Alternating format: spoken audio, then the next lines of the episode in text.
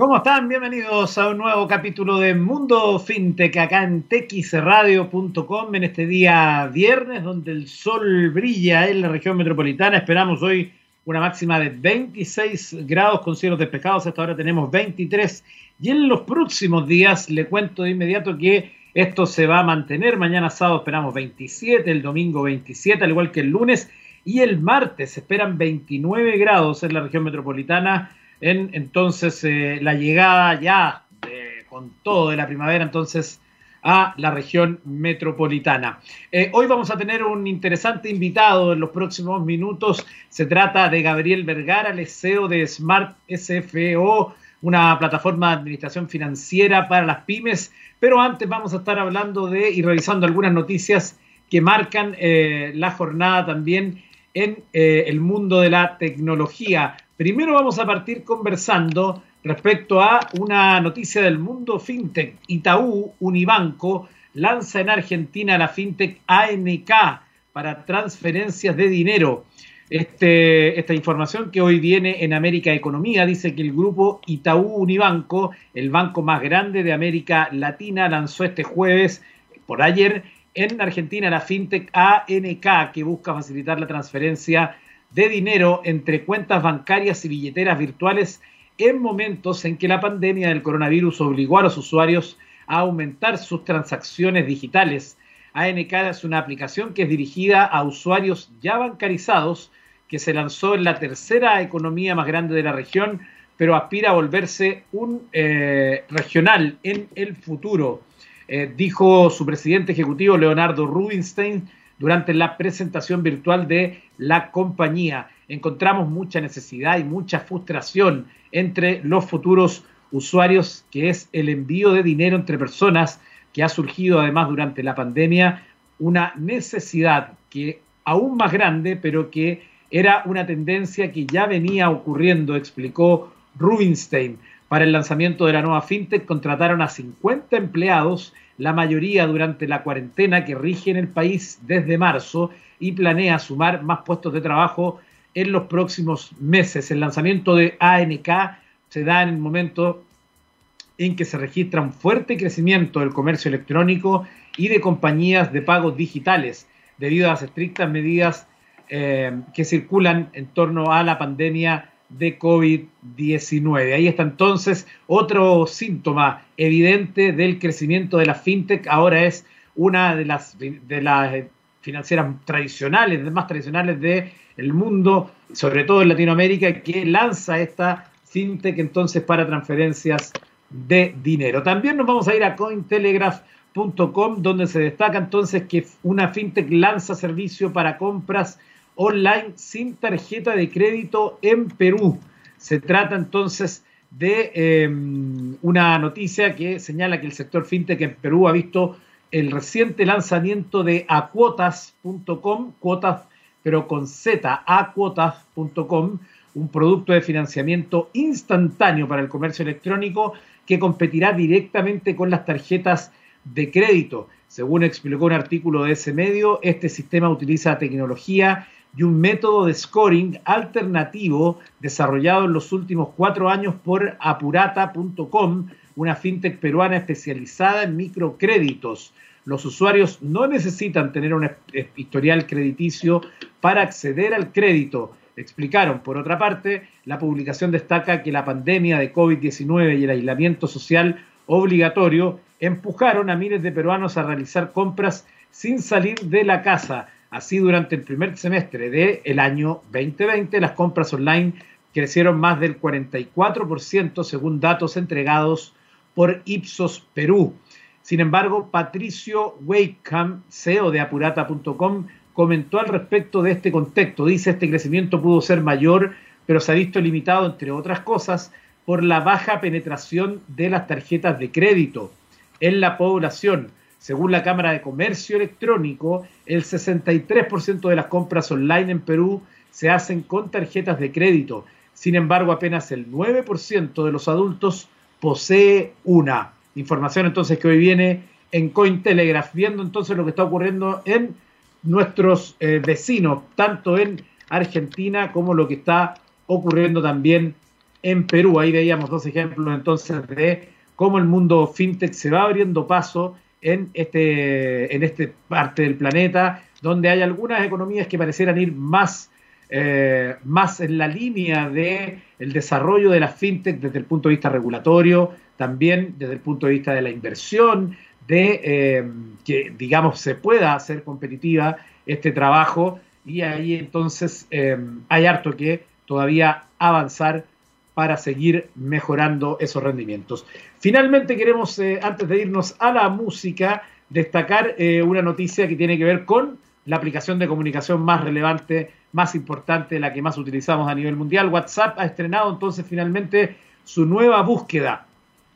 Se trata entonces que eh, esta nueva búsqueda ha llegado a todos los usuarios, trayéndonos bastantes novedades, nuevas opciones que la sitúan a un nivel difícilmente inimaginable, imaginable no hace demasiado tiempo gracias a que podemos afirmar nuestras, afinar nuestras pesquisas por tipo de contenido, contacto o palabra clave. De momento, estas nuevas funcionalidades han llegado a las aplicaciones móviles, la web y las aplicaciones de escritorio parece que tendrán que esperar un tiempo. La nueva búsqueda de WhatsApp, que ha mejorado sustancialmente su velocidad, incorpora filtros para buscar por tipos de archivo, incluso por contacto. El propósito de la nueva búsqueda de WhatsApp es hacerla sencilla, que buscar un determinado archivo, enlace o conversación resulte fácil y ágil y no una tortura similar a lo que estábamos acostumbrados hasta ahora. Para usarla basta, basta situarse en la pantalla principal de la aplicación y pulsar sobre el icono de lupa. Ahora nos parece tanto la caja de texto en la que podemos escribir el texto eh, de nuestra búsqueda como unas etiquetas que nos permitirán filtrar. Podemos no em, podemos afinar la búsqueda filtrando mensajes vinculados em, mensajes vinculados a fotos, videos, enlaces, GIF, audios o documentos con solo seleccionar las etiquetas. Además de estas búsquedas de texto vinculadas o no a un tipo de archivo, las nuevas opciones nos permiten seleccionar sencillamente una de las etiquetas, por ejemplo, videos, y ver al instante todos los que tenemos en nuestras conversaciones.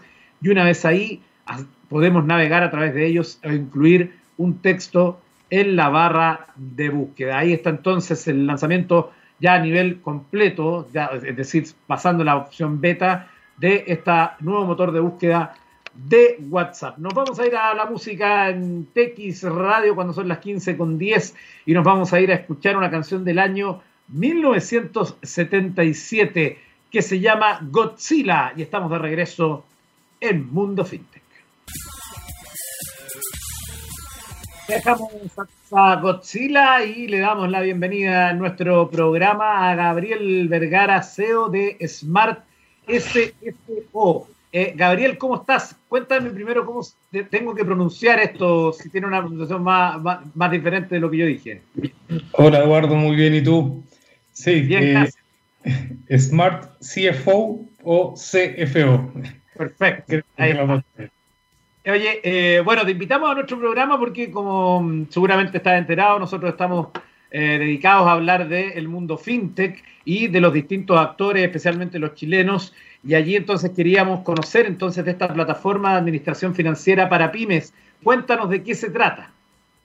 A ver, eh, Smart CFO es una, empresa que, que, nació inicialmente como una empresa de servicio, básicamente siendo una, una gerencia de administración y finanzas externas 100% enfocada en pymes.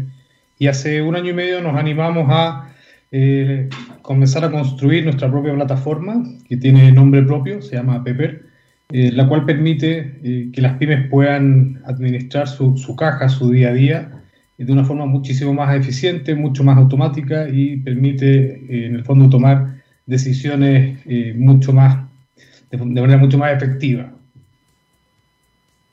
Perfecto. ¿Y cómo se llamaba la aplicación? Porque tú dijiste que tenía un nombre propio, ¿no? Sí, le pusimos nombre propio. Se llama Pepper. Así como pimienta. Ah, pimienta, ya, perfecto. Sí. Y si alguien quiere encontrar eh, información al respecto, ¿dónde se tiene que meter? Mira, en nuestra página web www.smartcfo.cl backslash pepper puede entrar directamente a la plataforma.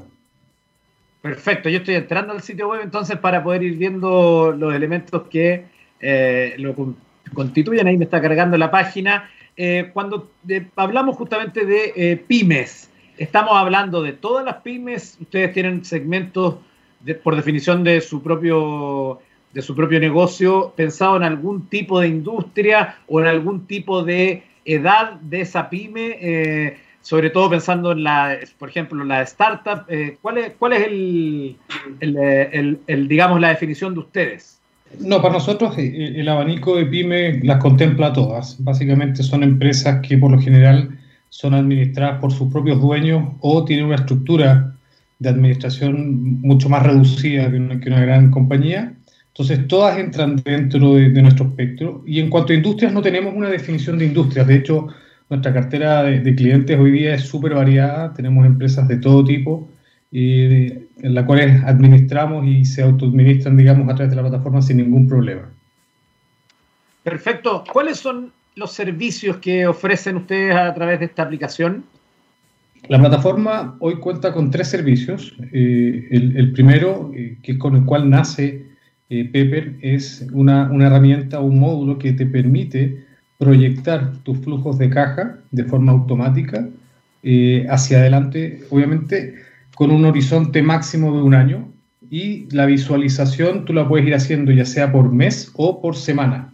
Entonces, lo que te permite al final este flujo, ¿cierto? Es que tú puedas anticiparte a las necesidades de caja y poder tener control sobre tu caja y de esa forma poder liberar tiempo y destinar básicamente el poco tiempo que, tenemos las pymes, ¿cierto? Más a la, venta y a la operación, más que estar preocupados de eh, armar Excel y cosas de ese estilo para poder saber si al final cuento con, la plata o no.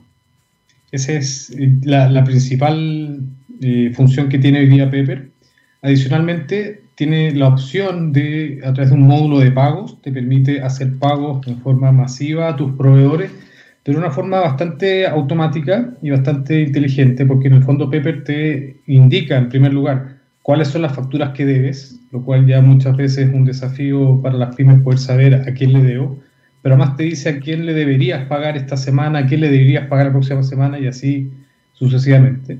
Y una vez que tú seleccionas cuáles son los pagos que vas a realizar, simplemente con un botón se genera en forma automática el archivo masivo que después se sube al banco. Y como tercer módulo tenemos un módulo de facturación eh, enfocado principalmente a aquellas empresas que hoy día ocupan eh, el portal del Servicio de Impuestos Internos, el cual suele ser un poquito o poco amigable, mejor dicho. Entonces lo que hacemos a través de la integración con LibreDTE es que tú puedes administrar tu facturación de forma mucho más automática, puedes hacer facturación masiva eh, sin ningún problema, puedes generar plantillas que vas guardando, entonces no tienes que cada vez que le facturas, por ejemplo, a un, cliente recurrente, tener que volver a crear o tener que volver a completar todos los campos, sino que simplemente tomas la plantilla y vas facturando en forma masiva.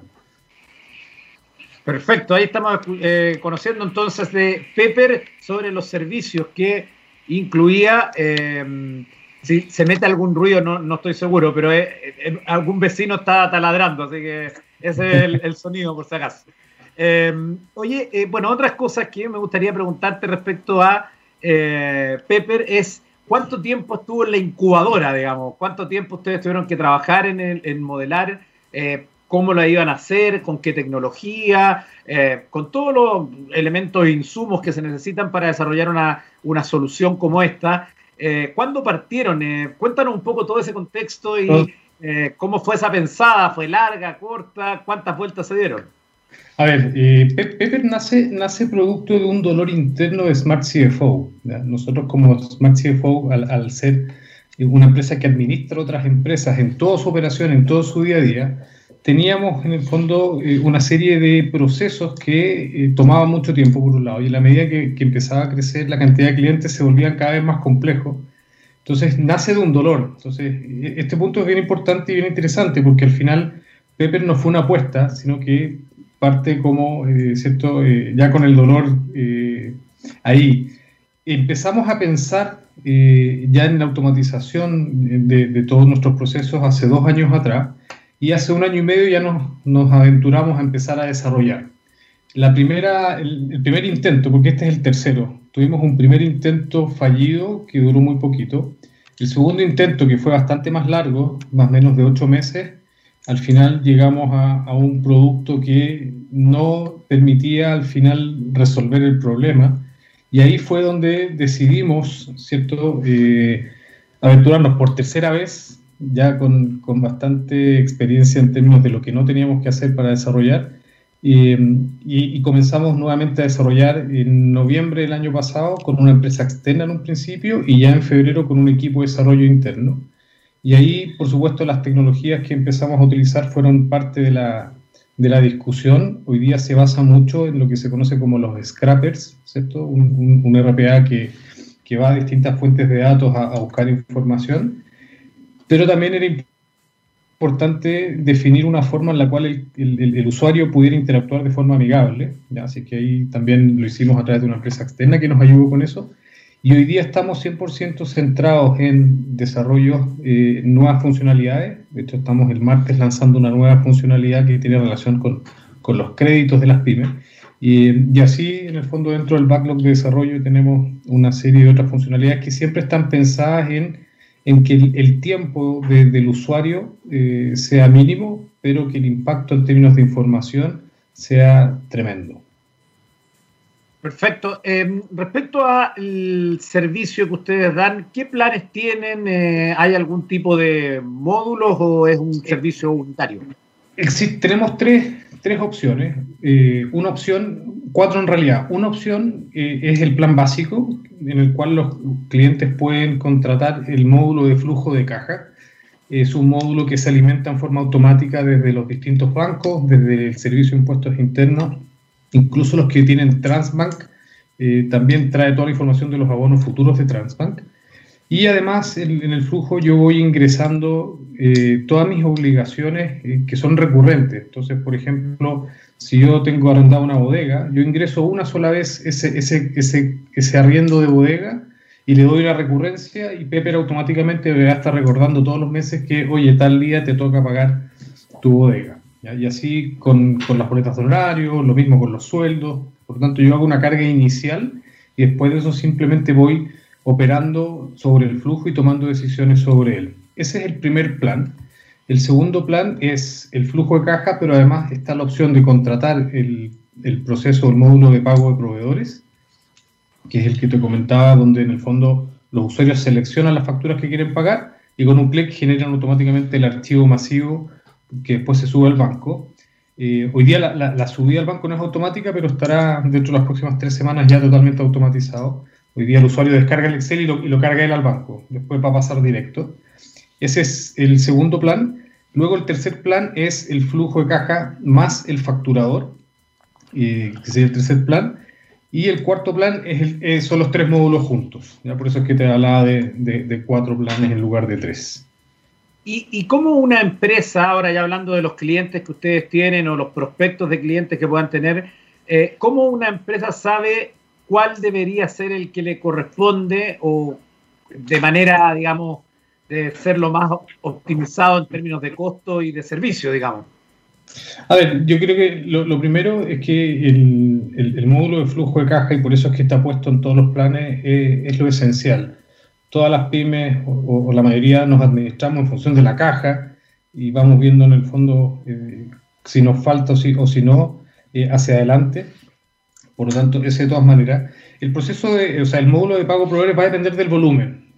Si yo tengo un gran volumen de, facturas por pagar de, o de, arriendos, de, boletas de, honorarios por pagar, por supuesto que eh, es una buena alternativa. De hecho, ahí tenemos un, caso de éxito con un cliente que logró reducir de cuatro horas a siete minutos su proceso de pago proveedores utilizando euros.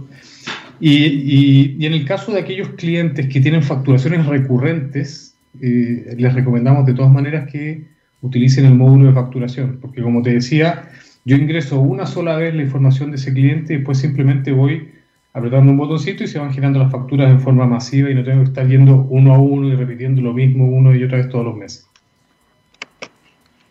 Perfecto. Em, otra consulta que, tiene, que te quería hacer respecto al tema de los clientes en particular, porque yo estaba mirando el, digamos, la información de, prensa que me hicieron llegar eh, y tienen una variedad bien llamativa, significativa, desde un centro médico, pasando por el hard rock, eh, otras empresas, una Hello Wine, o sea, hay cuestiones bien, bien diversas. En esa diversidad, ¿cuáles son las principales inquietudes o las principales preguntas que les hacen los clientes cuando llegan a, ustedes?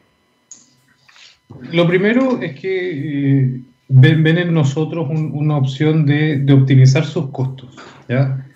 Eh, Smart CFO como empresa, al ser un, área de administración de finanzas externa, permite que las pymes puedan contar con todos los servicios que tiene una, una empresa grande en esa área a un costo mucho más reducido. Eh, de hecho, nosotros, por ejemplo, más allá de, la parte contable y remuneraciones, que suelen ser como más naturales de externalizar, al tomar control, por ejemplo, de la tesorería de una empresa, hacernos cargo de todos los procesos de pago, al tomar el área de control de gestión y entregar reportes en línea que les permiten tomar decisiones, ahí hay una, una, gran ganada en ese sentido, como te digo, en términos de relación costo-beneficio. ¿ya? Eh, ahora, yendo un poco respondiendo a tu pregunta, ¿cuáles son los valores? Siempre va a depender del momento en el cual se encuentra la pyme. Hay pymes que, eh, claro, tienen, son pymes, pero facturan muchísimo, tienen grandes volúmenes de, de transacciones y ya pasaron por todo el problema más contable, tesorería, lo tienen resuelto, pero hoy día necesitan ser capaces de tomar toda la información que generan, procesarla y darle una visión más de negocio. ¿ya? Por lo tanto, en ese caso, las pymes que son más grandes o, que llevan más tiempo, los apoyamos más desde ese lado. En el caso de las pymes que están recién partiendo, es lo contrario, ¿cierto? Es, en el fondo, de qué forma logramos controlar la caja, el, manejo de la caja de una forma muy eficiente, de qué forma le damos la visibilidad para que puedan tenerla en tiempo real y no tengan que destinar tiempo, sobre todo cuando uno está partiendo, ¿cierto? Que hay que estar básicamente buscando clientes, no tengan que destinar tiempo a temas administrativos y puedan enfocarse 100% en echar a andar sus negocios. Por lo tanto, va a depender, como te digo, mucho del momento en el cual se encuentra la pyme. Perfecto, estamos conversando con Gabriel Vergara, CEO de Smart SFO. Vamos a ir a la música y estamos de vuelta para seguir conversando sobre eh, sus servicios y también del mundo fintech en general. Nos vamos a escuchar I Survive de Terraplane y estamos de vuelta. Estamos de vuelta en Mundo FinTech en este día, viernes 9 de octubre, donde estamos conversando con Gabriel Vergara, que nos está contando esta aplicación Pepper para las pymes en el contexto de su empresa Smart SFO. Em, Gabriel, para cerrar, solamente eh, repetir de alguna forma las coordenadas donde puede encontrar la gente información respecto a esta aplicación que está pensada en las pymes. A través de la página web www.smartcfo.cl backslash pepper.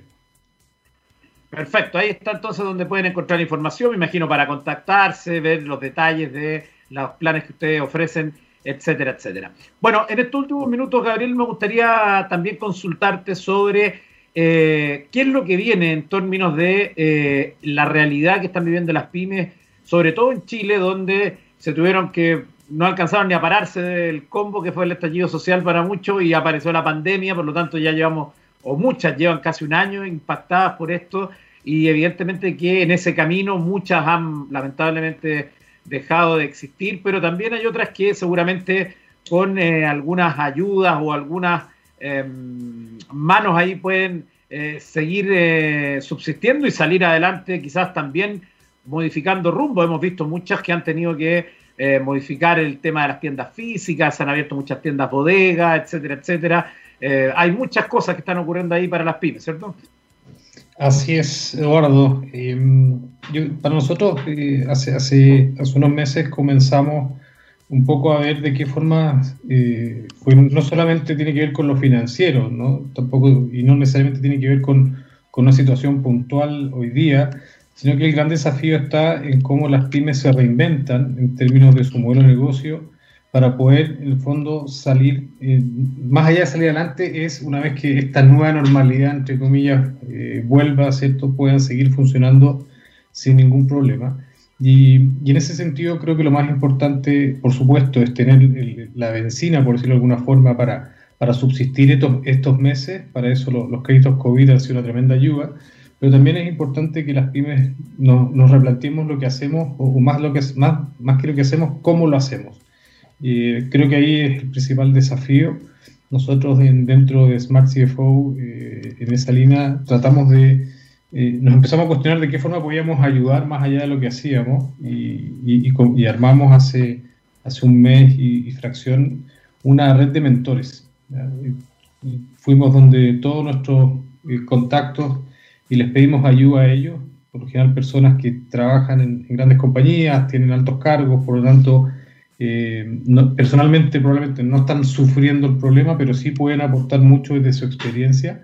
Y, armamos esta red de mentores eh, donde hoy día estamos ayudando a, 15 pymes a, reinventar sus negocios, a pensar o repensar las cosas, eh, la forma como lo hacen. Y una vez que ya se acaben las cuarentenas y, ya los clientes comiencen a, comprar de manera normal, ya estén, estén preparados y no sea en ese momento cuando empiecen a decir, ¿y ahora cómo lo hago? Este cliente ya no viene a mi tienda, compra por internet. Bueno, todo eso hay que hacerlo hoy día y no esperar a que las cosas sucedan para eh, recién ahí ponerse a pensar en cómo hacerlo. Y lo otro que creo que es súper importante, eh, sobre todo para las, pymes que optaron por los financiamientos eh, COVID, es que tengan presente que tienen que pagarlos en algún momento y eso implica que tengo que empezar a vender pronto, ¿ya? porque el, banco probablemente no me va a esperar y, y, que en la misma línea que decía antes vayan repensando muy bien sus modelos de negocio para que puedan generar esos ingresos suficientes para pagar esos créditos que por muy baratos que sean, eh, es plata que igual tengo que devolver. Claro, efectivamente. Bueno, eh, tú mencionabas que van a ayudar, no sé si ya las tienen decididas a cuáles pymes, eh, estas 15 que tú mencionabas, más allá de, nombre o de cosas tan puntuales, en respeto de la privacidad de cada una de ellas, cuando tú hablas de esta transformación, ¿nos podrías dar un ejemplo de algún caso que podría ser ficticio o no? De a qué hablamos cuando hablamos de esa transformación, cuando volvamos, quizás, o sea, yo estoy seguro de que la normalidad, la nueva normalidad no va a ser como la anterior, o sea, todo lo que se avanzó en digitalización, en, en industria 4.0 durante estos meses es algo que no se va a volver atrás. Pero evidentemente que va a haber una mixtura, ¿no? Y en ese sentido, ¿cuáles tú crees que son o cómo imaginas esas transformaciones de las pymes para poder, eh, de alguna forma, estar a caballo de esta nueva normalidad que va a ser como un híbrido, ¿no? Para, para mí esta transformación tiene que ir por, tiene que ir por dos lados eh, en forma simultánea. Y por un lado, es incorporar tecnología a lo que hacemos. y, la incorporación de tecnología no necesariamente tiene que ver con desarrollar algo propio, sino que utilizar todas las herramientas que hoy día están disponibles, hoy más que nunca, que permitan facilitar mucho el día a día, que permitan facilitar la comunicación con los clientes eh, y que permitan administrar de una forma mucho más eficiente. Ese es un, camino que yo creo que hay que recorrer ya. Y el segundo camino tiene que ver con cambiar el switch. Eh, y entender de que hoy día tenemos que más que nunca centrarnos 100% en lo que el cliente quiere y cómo lo quiere. ¿ya? No porque yo tenga un producto que siempre ha sido eh, exitoso y bien demandado, ¿cierto? Y que lo vendo, por ejemplo, en una tienda física, no por eso yo voy a esperar que en unos meses más eso vuelva a ocurrir. Lo que tengo que hacer es entender cómo ese cliente que antes iba, hoy día ya no va a ir y por qué no va a ir y de qué forma quiere que entonces yo le entregue ese servicio o ese producto. Entonces ese cambio de mentalidad Decir, mira, ahora me voy a centrar 100% en el cliente y ponerse en sus zapatos y entender cómo va a comprar, cómo va a pagar, cuándo va a comprar, etcétera, creo que es clave también para esa transformación. Perfecto. Eh, finalmente me gustaría preguntarte de la industria en general, eh, del, lado de ustedes, más allá de los clientes o de las pymes. ¿Cómo ves el desarrollo de la industria eh, que está apostando a tecnología financiera, a utilizar, por ejemplo, durante la pandemia lo que hemos visto es un incremento muy importante del uso de botones de pago, de pago a distancia, de billetera electrónica, etcétera, etcétera, pero todavía pareciera que el, la fintech como tal está un poco em, frenada en otros en otras dimensiones, por ejemplo, lo que vemos en México, o ahora mismo al comienzo del programa yo mencionaba que en Perú va a haber una tarjeta que va a permitir, o sea, una fintech que va a permitir hacer como de tarjeta de crédito sin tenerlas, pensando en que eh, mucha gente en Perú no está bancarizada, eh, que son los sectores que fundamentalmente se benefician por el trabajo de la fintech.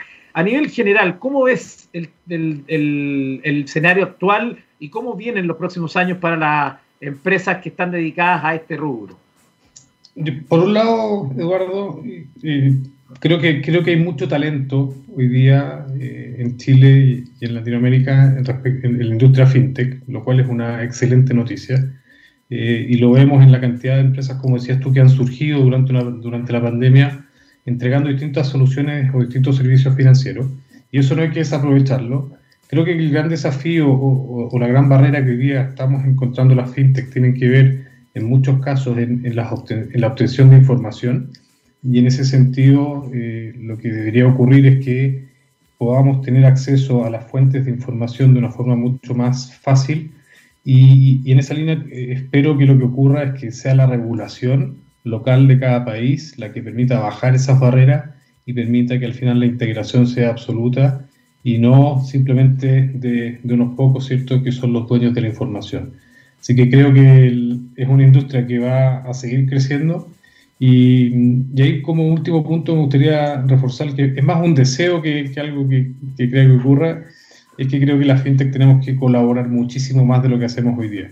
Y cuando digo colaborar, no me refiero solo, solamente en compartir data, que es un punto clave, sino que también me refiero a que entre más de una pyme, entre varias pymes, entre varias fintech, podamos entregar soluciones más integrales a los clientes y a los usuarios finales.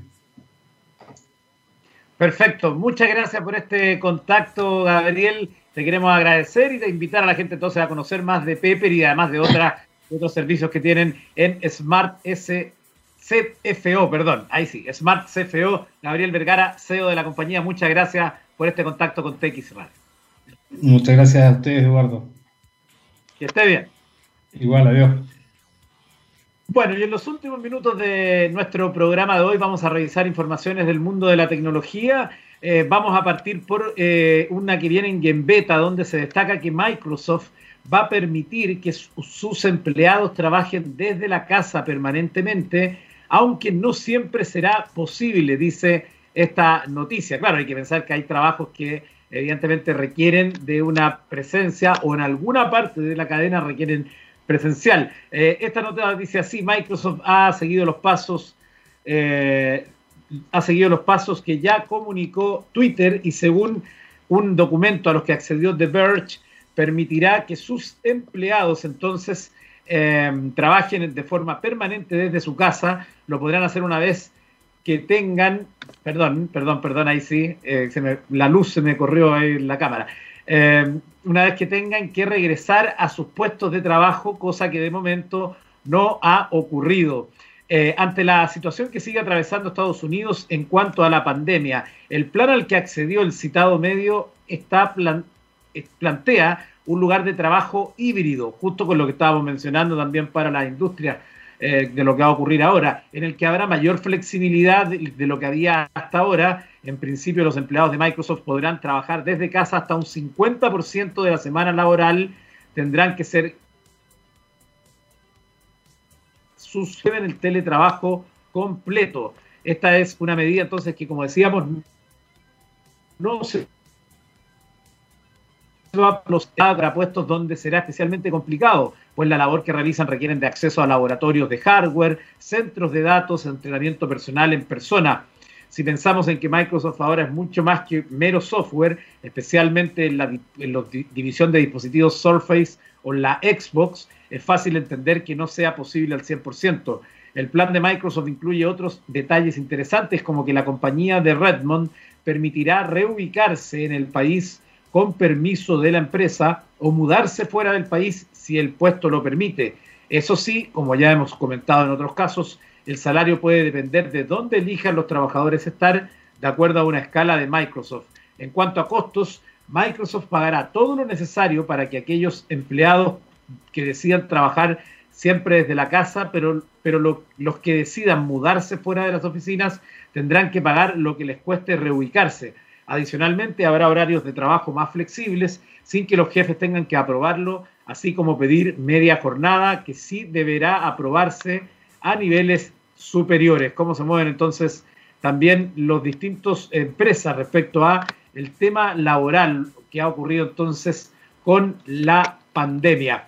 También esta es una noticia curiosa de la semana que tiene que ver con desarrollo y en este caso de un videojuego. Esta noticia la trae hoy Gizmodo y se trata de una historia bien increíble.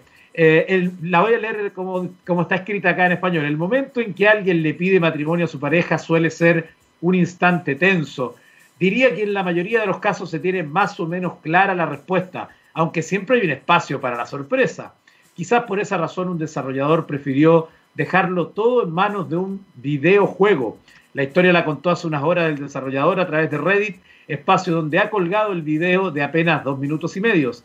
En el mismo vemos el trabajo que ha estado haciendo en la sombra durante dos años para sorprender a su novia a través de un videojuego donde ellos son los protagonistas. Como cuentan muchos usuarios en Reddit, puede que sea la pedida de matrimonio más nerd que hayamos visto nunca, una con final feliz, aunque el desarrollador se la jugó para que apareciera algún bug en último minuto.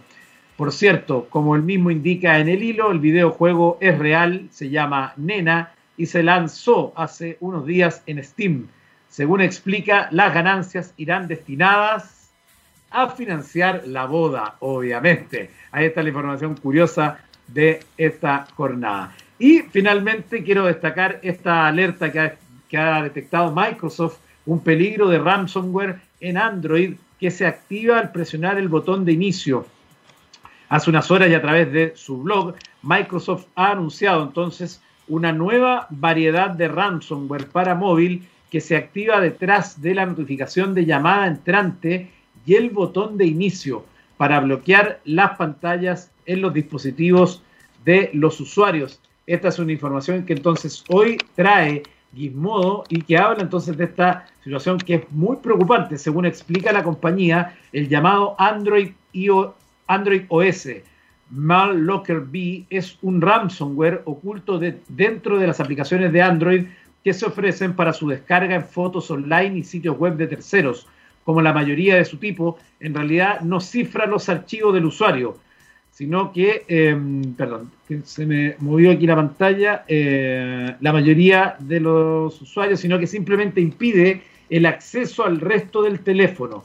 Una vez instalado el ransomware, se apodera de la pantalla del teléfono y evita que el usuario descarte una nota de rescate que está diseñada para parecerse a un mensaje de la policía que le dice a los usuarios que cometieron un delito y que deben pagar una multa. Además, Microsoft, Microsoft dice que eh, Locker B utiliza un mecanismo de dos partes para mostrar una nota rescate. La primera parte abusa de la notificación de llamada. Esta es la función que se activa para que las llamadas entrantes muestren detalles sobre la persona que llama y Locker B la usa para mostrar una ventana que cubre toda el área de la pantalla con detalles sobre la llamada entrante. La segunda abusa de la función On User Level Hint, se llama esta función cuando los usuarios quieren poner una aplicación en segundo plano y cambiar a una nueva aplicación y se activa al presionar botones como el de inicio o recientes, según la compañía. Esta es entonces una información que hoy contiene eh, Gizmodo y que preocupa evidentemente a los usuarios de Android, que como sabemos en el mundo son la mayoría, porque justamente es un sistema operativo que está disponible en distintos modelos de teléfonos no en el caso de iPhone que casi prácticamente solo en el iPhone. Por eso entonces se generan estas situaciones. Bueno, estamos llegando al final de este capítulo de hoy. Quiero agradecerles a todos los que se han eh, contactado con nosotros para escuchar las novedades del mundo fintech. Y hoy nos vamos a despedir con una canción que sonaba, que aparecía en mayo de 1973, pese que había sido grabada en el año 71.